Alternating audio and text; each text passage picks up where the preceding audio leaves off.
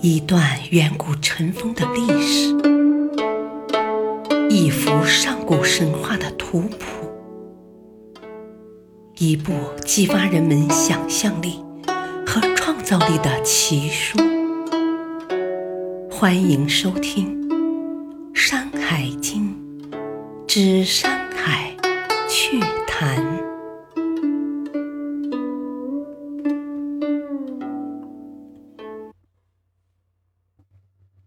第一卷《西山经》第一集。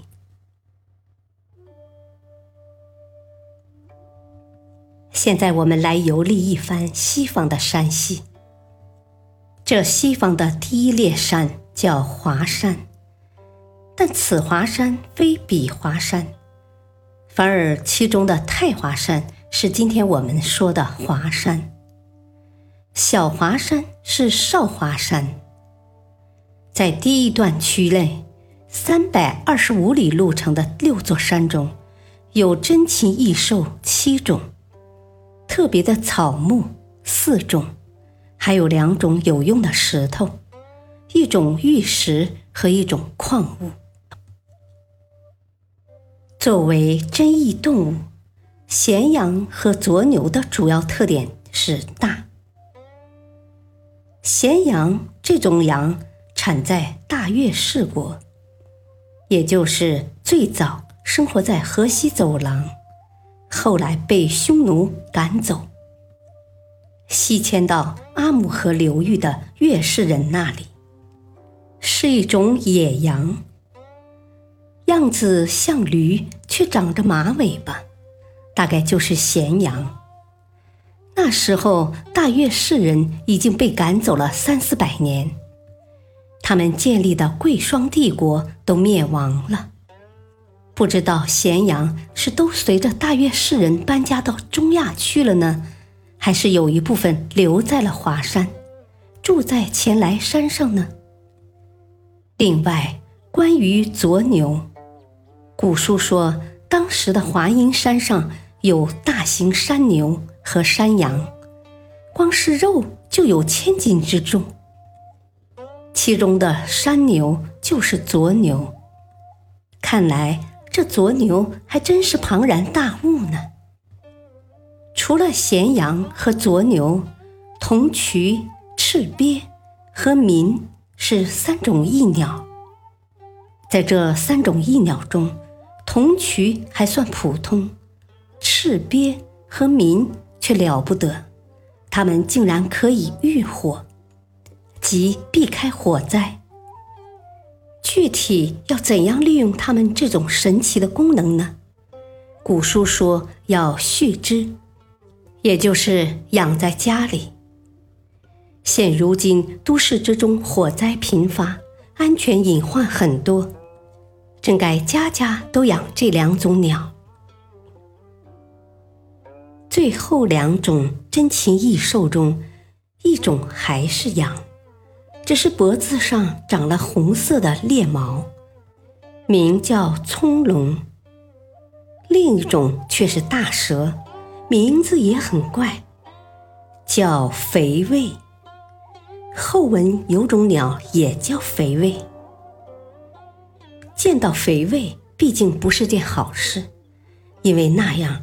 天下就会出现大旱灾，实在是很可怕。这种事情并非没有先例。据说，远在三千多年前的成汤，即商朝开国君主汤时，肥卫就出现过，结果导致了七年大旱，估计危害不小。作为蛇，肥卫在《山海经》中。并非只是太华山所独有，北山经的浑溪山和北次三经的蓬皮山也都有肥尾蛇。不过，浑溪山肥尾蛇虽然也能预兆大旱灾，样子却和太华山的不同。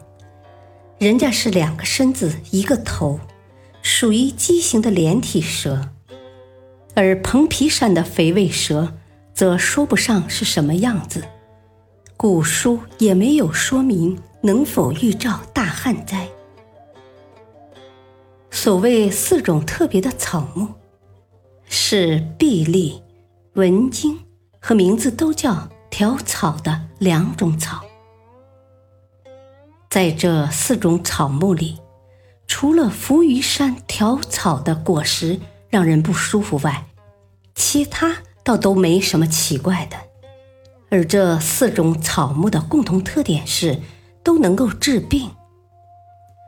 当然了，大体上看，西方山西的动植物好像都有治病的功效，可以入药。咸阳的油脂治疗皮肤皴裂。相当于护肤霜，或者叫护肤油。铜渠的药用疗效也是类似。此外，还有治心绞痛的必利，治愈失聪的文经。还有两种条草，一种治疗皮肤病，另一种呢治疗选择障碍或头脑不清。下面我们来说说两种石头：前来山的喜石和小华山的磐石。这两种石头都有专门的用途。洗石的主要功能是床体去构建。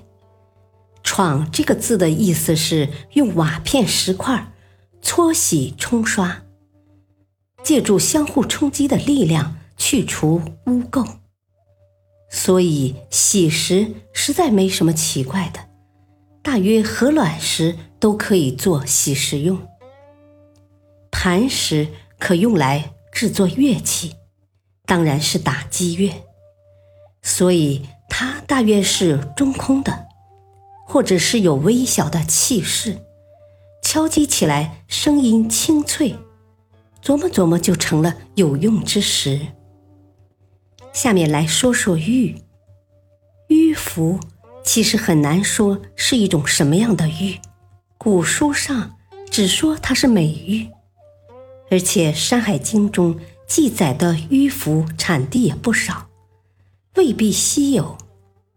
不过玉总是珍贵的，当然古人少不了要提到它。下面来介绍矿物。最有用的一种东西，莫过于硫赭。硫赭是什么呢？硫的古字可以指硫磺，赭则是红色的土。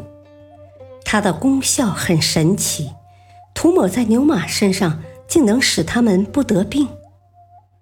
硫赭能做牛马的护身符，所以古代饲养牛马的人。